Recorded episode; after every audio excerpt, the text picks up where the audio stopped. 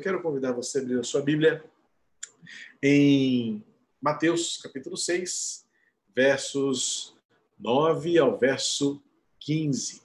Mateus 6, vamos continuar aqui o nosso Sermão da Montanha. Na semana passada, nós introduzimos esse trecho que fala sobre a oração.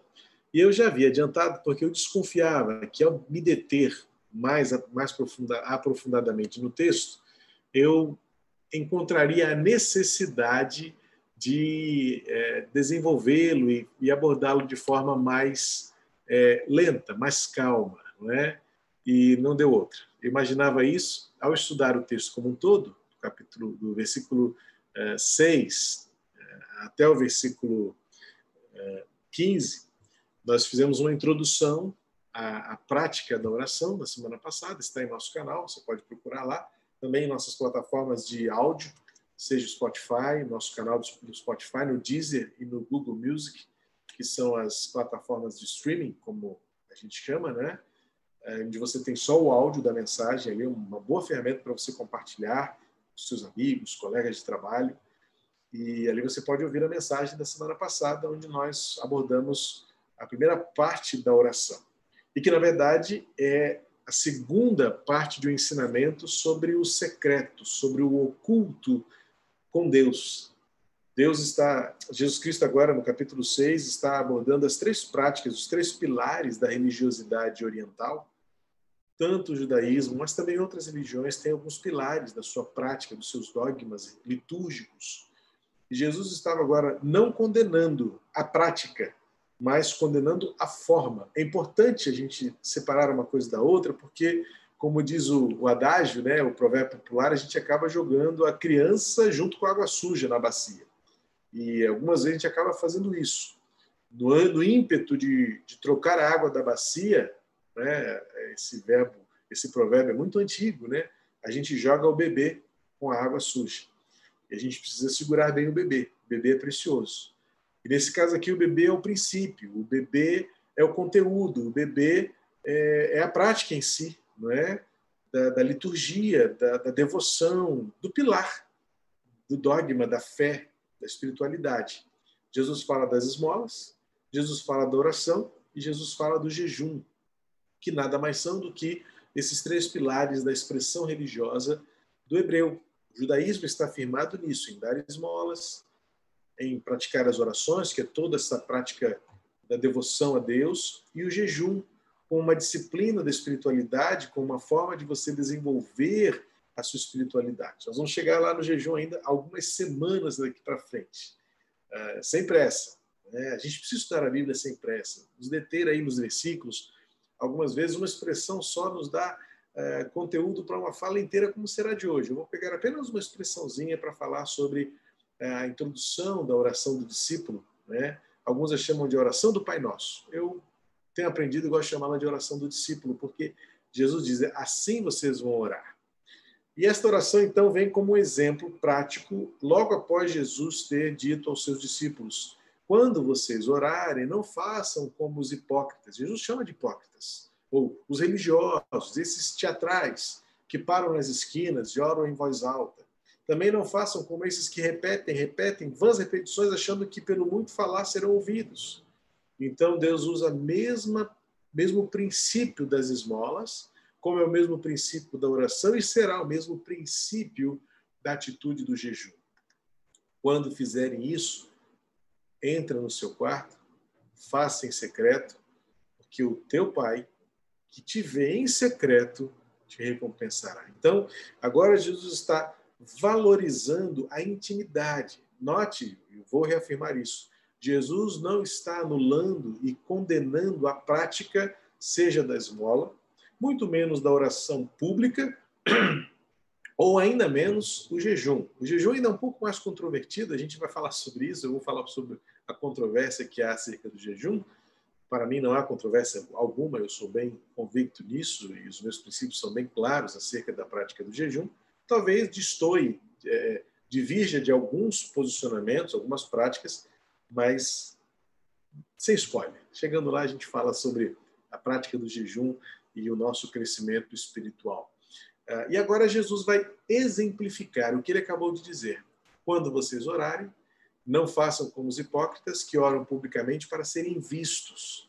Também não orem como os religiosos, que os gentios, ele usa a expressão dos gentios, né, que movidos por uma por uma religiosidade é, panteísta, animista, né, é, lidando com uma divindade distante, não relacional, fria, iracunda, repete, repete, insiste, achando que pelo muito falar serão ouvidos. Jesus então estabelece um princípio: a oração do secreto, a oração da intimidade, a oração do oculto. E ele responde, ele completa: porque o teu Pai que vem oculto te recompensará. Então Jesus agora aprofunda, ele mergulha mais a fundo, ele, ele desce da superfície visível, da superfície exibicionista, para uma experiência íntima, secreta, e ele diz: Olha, Deus vem secreto. Então não há nada no seu coração que fique escondido, não há nada dentro de você que Deus não saiba, Deus não veja e não possa saber. E aí então ele completa com a oração prática, né? um exemplo de oração. Esta oração ela é introduzida aqui dentro do Sermão da Montanha. Lucas, por sua vez, eu já disse isso na semana passada, ele cita esta oração como ensino de Jesus a partir de uma resposta objetiva, porque os discípulos veem Jesus orando e pedem a ele: ensina-nos a orar. Não há essa introdução é, pedagógica não é, ou corretiva da prática da oração pública, exibicionista, ou a gente pode até usar toda a prática litúrgica, né, exibicionista. É, em Lucas há uma objetividade. Os discípulos veem Jesus orando e pedem: ensina-nos a orar. Queremos orar como o Senhor ora?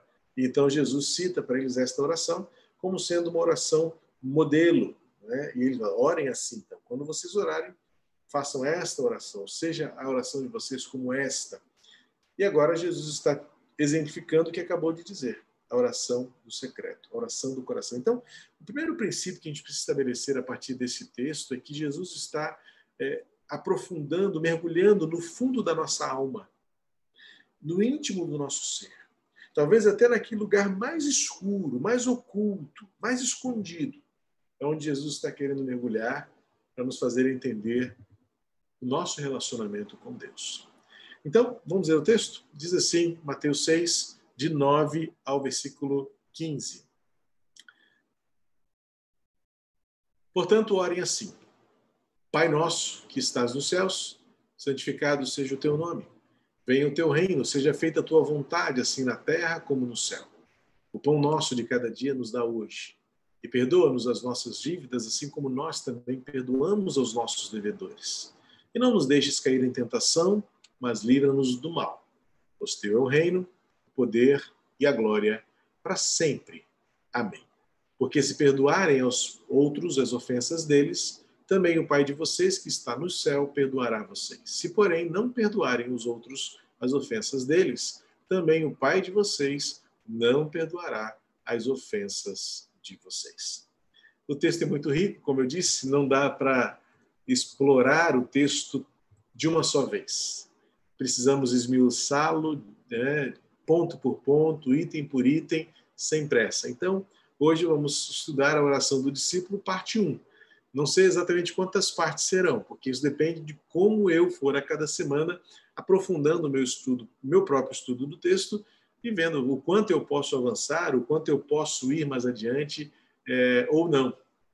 Como hoje, pegando apenas as duas primeiras palavras de Jesus, Pai Nosso.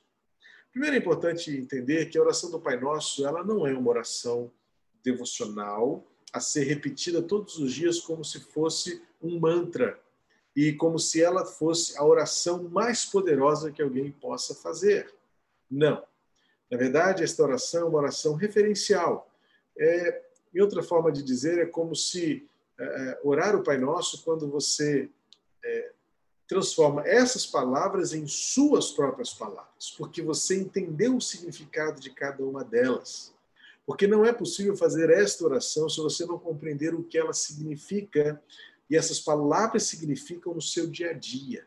Cada expressãozinha aqui tem uma designação, tem um significado, tem uma direção para você, para mim. Então não se trata de você como palavras frias, mecanizadas, como muitas vezes ensinamos as crianças desde cedo a decorá-la e dizer que como como era na religião judaica, né, como disse é, o Shema, que é todos são ensinados logo desde pequeno, a, antes mesmo de tomar o café da manhã, a primeira refeição do dia, seja ela qual for, é, repetir por três vezes números 6, números 11, Levítico 15, que são os textos onde estão contidas a chamada Shema, né? Ah, existe um só Deus, eu sou o Senhor, somente a mim adorarás. Então, o, o hebreu repete isso, mas muitas vezes são palavras frias, apresentadas, ditas sem profundidade e sem experiências.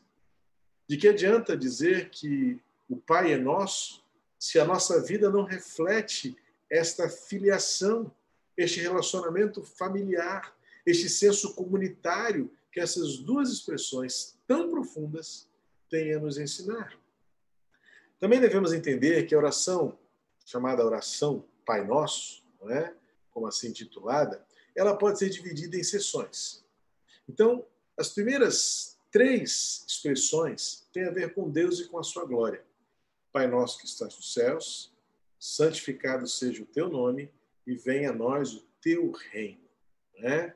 Então, as três primeiras partes desta oração é, representam efetivamente aquilo que Deus é e como nós relacionamos com esta realidade divina, Deus eterno, revelado em Jesus Cristo. As outras partes, né, que são três também, elas têm a ver conosco e com as nossas necessidades. Ou seja, toda oração precisa partir de, de uma atitude de que, primeiro, Deus sempre receberá louvor, adoração e será e terá o protagonismo de tudo aquilo que somos, fazemos e até mesmo queremos. Ou Deus tem um lugar supremo na nossa vida, na nossa prática, nas nossas orações, para só então lembrar ou lembrarmos e nos voltarmos às nossas necessidades, às nossas vontades, aos nossos desejos, se é que podemos dizer assim. Ou a gente dá a Deus, o primeiro dá a Deus, como pessoa, como Senhor, primeiro lugar em tudo, inclusive nas nossas petições, nas nossas orações, na nossa prática de fala com Deus, ou a gente não está praticando a oração da forma como Deus estabeleceu, não como palavras decoradas e repetitivas, mas como expressões pessoais, íntimas, daquilo que eu entendo que Deus é, daquilo que Deus faz e do que Ele é para mim. E é por isso que Jesus começa logo com a primeira afirmação surpreendente. É um paradigma que é quebrado. É, é quase um escândalo para aquele tempo Jesus chamar o Eterno de Pai e dizer a todos eles: não é só o meu Pai, mas é o nosso Pai. É meu e de vocês também. Agora o Filho compartilha esta filiação o filho outorga aos seus seguidores, aos seus discípulos, a alegria, a intimidade, o relacionamento. Não mais um Deus distante, mas agora um Deus a quem podemos chamar de Pai. Esta realidade de, de partes desta oração, em que as primeiras partes têm a ver com Deus, com a sua glória, com a sua santidade, com a sua soberania, e as outras partes relacionadas à minha vontade, às minhas necessidades, à minha realidade humana, ela precisa retratar que nossa oração nunca deverá ser um, uma forma de tentar mudar a vontade de Deus. Aliás, isso é um grande, um grande segredo de uma vida de oração. Porque, evidentemente, você pode dizer para Deus aquilo que você precisa, mas não com o intuito inócuo ineficaz de achar que você pode mudar a vontade de Deus e adequá-la aos seus desejos. O exemplo clássico disso é Jesus Cristo no Getsemane. Momentos antes de ser levado preso, prevendo o que estava por vir, sentindo angústia no seu coração com a proximidade da morte, e que morte! A mais vergonhosa, a mais humilhante, a mais dolorosa que se conhecia e que se conhece até hoje, certamente. Jesus ora ao Pai dizendo: Seja feita a tua vontade. Ele começa dizendo: Se for possível, afasta de mim este cálice, esta dor, esta circunstância. Mas ele completa: porém, não seja feita a minha vontade, mas a sua vontade. A oração, quando ela é autêntica, ela é, na verdade, uma atitude de submissão da nossa vontade à vontade de Deus. Como Jesus, no Getsemane, não há nenhum problema e não é nenhum pecado você dizer para Deus o que você está sentindo. Até porque, como diz Jesus, ele vê o nosso coração. E ele vê o secreto, ele vê o oculto. Não há nada que passe escondido de Deus. Mas o problema está em que eu tente agir ou coagir, se isso é possível, tentando fazer Deus mudar a vontade dele para adequá-la à minha vontade e ao meu desejo. Pior, quando muitas vezes eu interpreto as circunstâncias achando que Deus está fazendo a minha vontade e por isso então ele é digno de louvor e adoração. Mas e quando ele não faz a nossa vontade, ele continua sendo digno de louvor e adoração, porque ele, como pai, sempre saberá o que é melhor para os seus filhos. A segunda parte desta oração, que nós ainda vamos chegar a ela, eu quero só dar aqui um adiantado não é, naquilo que será o conteúdo. A segunda parte da nossa oração, ela vai ocupar-se das nossas necessidades, necessidades, vontades e carências. E é esta unidade obtida de maneira maravilhosa porque existem os três tempos no ser humano, da nossa esfera de vida, não é? Porque veja que se você olhar bem, Jesus fala assim nessa oração, né? O pão nosso de cada dia nos dá hoje, ou seja, é a suficiência para o presente. É a realidade de agradecer a Deus por aquilo que temos hoje. Pode não ser tudo o que nós queríamos, mas certamente é tudo que nos é suficiente. Está em total alinhamento e acordo com o Salmo 23, na perfeita tradução do texto, que seria: O Senhor é meu pastor e por isso eu nunca sentirei falta de nada. E é por isso que, então, na oração do discípulo, o discípulo, de forma autêntica, vai dizer ao Senhor: Obrigado, porque o pão nosso de cada dia o Senhor nos dá hoje. Nos dá porque ele cumpre e supre as necessidades do presente. Mas também quando ele olha para o perdão, certamente estamos olhando para aquilo que nós cometemos no passado. Sim, quando a oração do discípulo apresenta o pedido de perdão, põe o nosso passado, a nossa história diante de Deus e revela que nós reconhecemos que nada fica oculto, nada fica escondido aos olhos de Deus. É por isso que nós, na oração, reconhecemos que não for o perdão do Senhor, a sua graça redentora, transformadora, nós não temos para onde ir. E aí é quando chega no terceiro momento, olhando para o futuro, e a oração do discípulo vai dizer: livra-nos do mal, o que está por vir o futuro, as provações desconhecidas, aquilo que virá, as tentações que tentarão nos derrubar. Livra-nos. Quando nós entregamos a Deus o futuro, quando nós reconhecemos que tudo aquilo que está por vir já está sob o domínio, sob o governo do Deus Altíssimo, que em todo o processo sempre será o nosso Pai. Então, de modo muito perfeito e maravilhoso, esta oração do Pai Nosso ela, ela revela que, seja no presente, no passado, no futuro, do homem, Deus se oferece, Deus se entrega, Deus se dá em relacionamento. E então nós podemos desfrutar de uma família.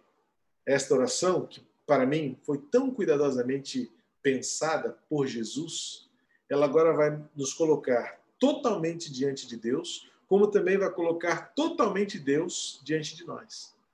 Veja que esta oração ela enseja um sentido profundamente familiar, relacional, porque Jesus deixa a esquina do exibicionismo, Jesus deixa o palco da teatralidade, Jesus deixa as vãs repetições das decorebas, das rezas frias, repetitivas, mecanizadas, como se elas fossem um estupinho, um start automático para desencadear um Deus subserviente, em que nós fazemos e Deus, nós pedimos e Deus obedece, coloca as coisas nos seus devidos lugares, em que nós desvendamos diante de Deus a nossa totalidade de miséria e carência e necessidade, mas também coloca diante de nós a totalidade de um Deus que é soberano, mas é, acima de tudo, designado surpreendentemente como Pai.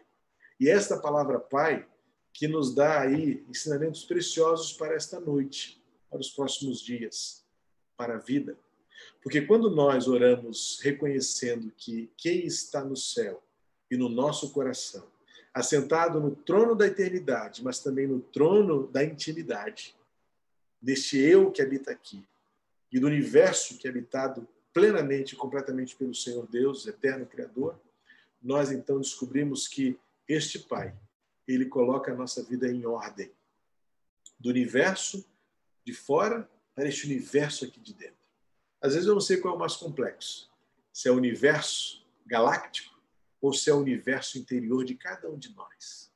Se é a complexidade das coisas criadas, da natureza, da sua força, da sua beleza, da sua diversidade, dos seus processos, mas a complexidade deste ser aqui, deste universo, que não se limita a um corpo, mas que se expande para uma realidade material de um ser, de uma alma, de um espírito. Mas quando nós oramos o Pai Nosso, e quando nós declaramos que existe um Pai que se revela em totalidade para nós, nós estamos, então estamos à margem de adentrar a um, a um território de novidade, de relacionamento e melhor, de transformação, porque este Pai, ele reorganiza a nossa vida. A concepção de que oramos ao nosso Pai reorganiza a nossa vida. Primeiro, porque reorganiza a nossa vida como um invisível, em se tratando de espiritualidade, porque contrasta com a maioria das religiões. No, contexto de religiões, a gente chama de religiões pagãs, né? ou seja, que ignoram o Deus único, Criador, Pai de nosso Senhor Jesus Cristo. Algumas religiões até admitem um Deus único, mas não como o Pai de Jesus Cristo. E esse, em geral, distante, iracundo, vingativo, raivoso, naquela visão de um Deus que está sempre pronto a nos castigar, um Deus sempre pronto a nos punir, um Deus que está distante da graça e da misericórdia. E então, a oração do Pai Nosso organiza a relação do homem com este mundo invisível, mais real, trazendo-nos para o foco de que existe um Deus que é amor, que é graça, que é acolhedor. Um Deus que, ainda que muitos não tenham tido a oportunidade de conhecer esta referência tão bela, de um pai terreno, de um pai biológico, mas ainda assim é um, um pai que, por tantas e tantas evidências no mundo criado e no mundo experimentado, revela-se muito, muito distinto de qualquer outra das milhares e milhares de divindades espalhadas pela crença e pelo, pela consciência espiritual que muitos têm. Não servimos e adoramos a um Deus raivoso, a um Deus vingativo, a um Deus distante, a um Deus que precisa ser apaziguado por sacrifícios, muitas vezes sacrifícios humanos, é conhecido de todos nós experiências de povos distantes ou, ou até sociedades ah, tanto quanto é, precárias de desenvolvimento que se relacionam com Deus que precisa ser apaziguado todos os dias com sacrifícios e algumas vezes até sacrifícios humanos. O nosso Deus tomou iniciativa, porque o nosso Deus é Pai. E isso tudo organiza o nosso mundo a nossa concepção do mundo invisível. Não me relaciono com vários deuses. Tenho apenas um Deus, o Eterno, o Criador, Pai de Jesus Cristo, e que habita em mim por meio do Espírito, que é o mesmo Deus, o próprio Deus.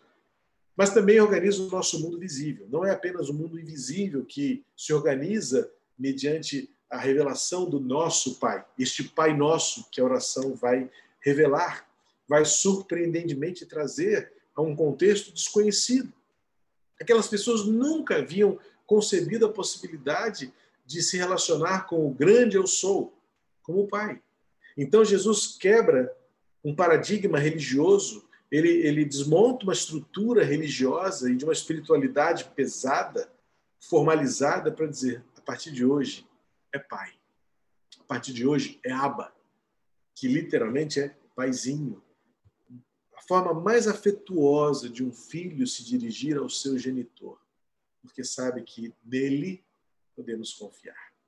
A nossa relação também com o mundo visível. E que mundo visível é este? É este sistema regido pela maldade, regido pela dor muitas vezes, essa realidade que nos cerca de sofrimento. Mas quando nós relacionamos com o nosso Pai, este Pai, revelado nas Escrituras, nos ajuda a enfrentar a realidade da vida, que é sim marcada pela dor, pelo sofrimento. E então, em Deus, o nosso Pai, encontramos sentido e significado no seu amor. Quando eu estava estudando esse texto, eu me lembrei, pensando sobre esta reestruturação que o nosso Pai, ou o Pai Nosso, realiza em nosso coração, eu me lembrei de uma passagem da minha vida que eu sempre lembro, já contei algumas vezes na igreja, Letícia era muito bebezinha ainda, estava naquele processo das vacinas. E eu me lembro muito bem, isso traz dor ao meu coração, evidentemente, lembrar, mas ao mesmo tempo alegria em saber que era o certo a ser feito. Uh, precisei levar a Letícia para tomar vacina. Normalmente essa tarefa era minha, né? A gente nunca foi muito afeita a, a seringas e agulhas. E cabia a mim, não que eu gostasse, mas alguém tinha que fazer e eu me sujeitava, eu me oferecia e fazia isso no meu papel de pai. Eu me lembro muito bem, uma vez fomos a uma clínica de vacinas e era necessário que a Letícia tomasse algumas vacinas e uma delas tinha que ser no bumbumzinho, né? E não existe cena mais mais tocante do que um bebê totalmente no, é, indefeso, frágil, ser colocado numa posição apropriada para receber aquela vacina. Eu lembro bem que a enfermeira, a técnica de enfermagem, colocou a Letícia de bruço e ela pediu que eu ficasse de frente para Letícia enquanto ela faria os procedimentos no bumbumzinho da bebê. Eu fiquei ali brincando com ela, brincando, distraindo, literalmente distraindo-a, enquanto a enfermeira preparava. E quando a agulhinha espetou o bumbumzinho da Letícia, eu lembro que aquela carinha que era de sorriso para mim se transformou rapidamente em um roxinho de choro. Eu chorei junto. Não é, não é difícil, né, eu chorar. Mas eu me lembro uma cena inesquecível. Porque se Letícia pudesse falar, ela diria: por que que eu, por que que está doendo? E por que que eu estou sofrendo? E talvez ela até pudesse argumentar: você me enganou, você estava me distraindo enquanto uma seringa, uma agulha me fere. Mas rapidamente a lógica, a minha inteligência funcionou e eu disse: eu sei o que eu estou fazendo eu estou prevenindo você de doenças mais graves.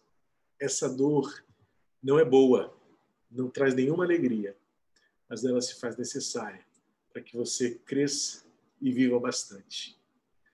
Quando eu me relaciono com Deus, como esse Pai Nosso, que eu creio que sabe o que está fazendo, que nada muda o seu amor por mim, eu posso completar a oração dizendo: Santificado seja o teu nome e que seja feita a tua vontade e não a minha. Porque eu sei que neste mundo visível, marcado pela dor, marcado pela morte, marcado pela perda, há um Deus que é Pai e que me ama, como mesmo eu, com as minhas imperfeições.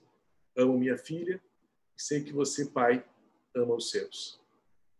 Talvez alguns filhos não tenham uma referência muito boa de seus pais, mas mesmo assim, quando olhamos para Deus, reduzi-lo a um pai terreno seria demais. E eu não posso nunca imaginar que Deus se reduziria à minha imagem como pai, imperfeito, pecador que sou, para fazer a minha filha entender Deus a partir de mim. Não. Deus precisa ser entendido a partir dele mesmo, da sua palavra. Deus é suficiente. Mas eu, quando me olho como pai, eu tenho muito a ser e a fazer e a aprender. Que se eu, sendo tão imperfeito, sei amar, cuidar e preservar a vida da minha filha, isso me ajuda a entender que neste mundo visível, desmarcado pela dor, pela morte, pelo sofrimento, eu continuo confiando e amando o meu Pai, o Pai nosso, que não é só meu, mas é seu também.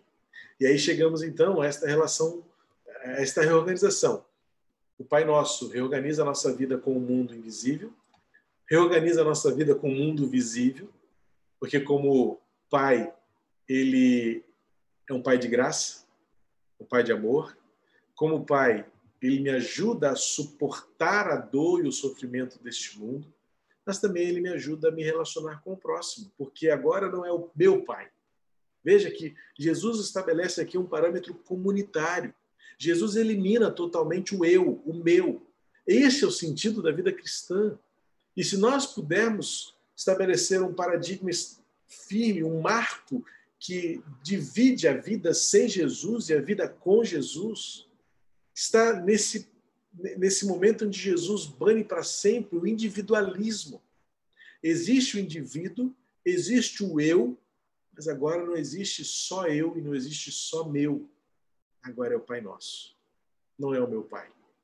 Então, quando eu me, quando eu me lembro que é o Pai Nosso, é o lugar de me sentar à mesa com a minha família, com os meus irmãos, ainda que sejamos diferentes, complicados, difíceis.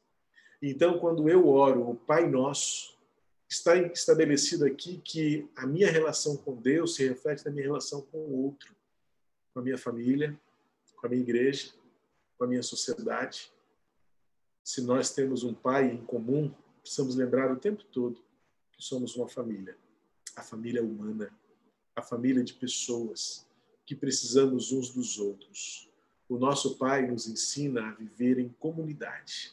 O nosso Pai e o Pai Nosso nos remete a uma responsabilidade comunitária, em que Jesus elimina para sempre, de uma vez por todas. A partir de agora, não existe mais a minha religiosidade, não é a minha religião, não é a minha espiritualidade, mas é aquilo que eu creio há de se refletir no senso do sentar-se à mesa, do adentrar a casa, do ter em comum, do estarmos juntos, lado a lado. Além de reorganizar o meu mundo invisível, o mundo visível, o meu mundo com o próximo, também ajuda a organizar o meu mundo comigo mesmo. Porque na declaração do Pai Nosso está incutido ali um relacionamento meu com Deus.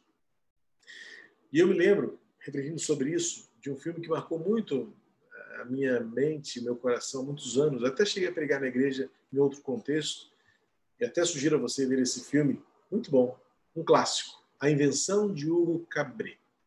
A história de Hugo Cabret é, é ele é filho, de, é um menino de 12 anos que perde seu pai muito cedo e, e o seu pai, antes de morrer, entrega a ele um robô, um androide, uma máquina, muito além do seu tempo, que o filme ele remonta ao século passado.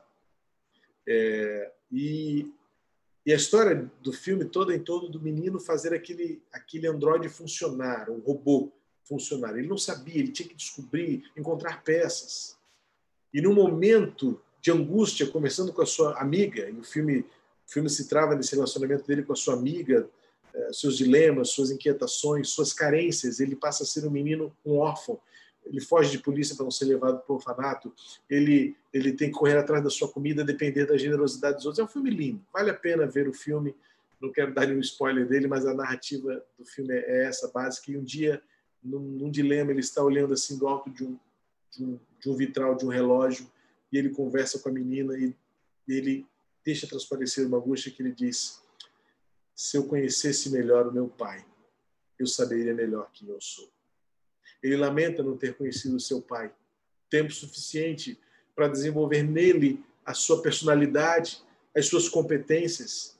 E ele então deixa dizer isso. Ele deixa escapulir a sua angústia da alma, dizendo: Se eu pudesse conhecer melhor o meu pai, eu saberia melhor quem eu sou.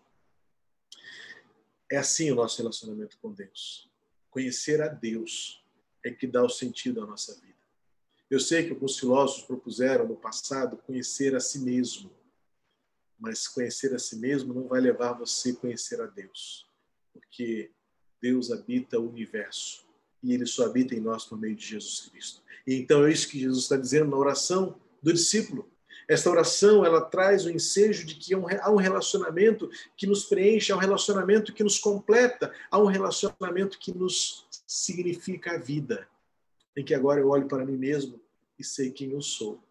Eu sou filho de Deus, pecador, mas salvo pela graça, imperfeito, mas desafiado a ser santo, como Ele santo é. Pai nosso, o nosso Pai, nos ensina a organizar este mundo interior, eu mesmo. E também, finalmente, com o próprio Deus. Sem eliminar a sua majestade, sem anular a sua glória, de forma nenhuma indiferente à sua santidade ou qualquer outro atributo que faça de Deus quem Deus é, agora o Pai Nosso revela que nós temos uma intimidade e um relacionamento muito pessoal com Deus. E isso é tudo que nós precisamos. Eu lembro de uma ilustração de que num voo, um piloto levou a sua família para viajar junto. Os pilotos têm isso, eles têm passagens de bônus, né? E aí a viagem era longa, era uma viagem internacional, e conta esta história que o avião passou por uma área de muita turbulência. E lá na cabine do avião, né, junto aos demais passageiros, estava a sua família. Em uma fileira de três, havia um dos seus filhos sentadinho, aproveitando bem a viagem, distraído com o filme, o livro, e do lado um adulto. Em dado momento, o avião começou a sacudir, como em geral sacode, aquele adulto apavorado, atemorizado, olha para o lado e vê aquele menino tão sereno, tão tranquilo, e ele olha para ele Você não está com medo da tempestade? E ele olha para ele assim: Não, meu pai está na cabine. Pai Nosso, nos faz ter a certeza de que quem está no comando é Deus. Não há tempestade, não há, não há turbulência que vai tirar de Deus a sua glória o seu poder, e que vai diminuir em nós a confiança. É meu Pai. Conta-se também que o imperador romano, voltando de sua guerra, fazendo seu, seu desfile triunfal, atravessava a avenida central de Roma. Em dado momento, seus soldados, todos enfileirados, afastando a grande multidão, o imperador, com a sua carruagem, se aproximava de um determinado lugar onde havia um mezanino e ali aguardava a sua família. Em dado momento, o filho mais novo escapuliu ali daquela, daquele aparato, pulou para o chão, atravessou aquele, e de repente, quando ele ia se aproximar da carruagem, um soldado se aproximou e disse: Ei, menino, onde você pensa que vai? Aí ele disse: Eu vou, vou na carruagem. Não, a carruagem é do imperador. E ele disse para o soldado: Para você é imperador, para mim é meu pai. Isto resume tudo. Para muitos, é somente Deus. Para nós, para mim e para você, é o nosso Pai. Pai querido, que nós possamos desfrutar de um relacionamento cada vez mais pessoal e íntimo contigo. Que nós possamos organizar o nosso mundo interior com o próximo, o mundo visível, bem como o mundo invisível, ajustando, conciliando a nossa fé e a nossa espiritualidade contigo, como nosso Pai, o Pai nosso que está nos céus. Obrigado, Pai, por esta noite. Dá-nos uma noite de descanso. Cuida de cada um dos teus filhos em Jesus Cristo, por quem nós oramos. Amém. Deus abençoe a sua vida. Deus abençoe o restante da sua semana. Que pena que eu não posso olhar para você. Ainda estamos longe dos olhos, mas perto do coração. Deus abençoe você no restante da semana e até domingo, ou antes, se for preciso. Em nome de Jesus.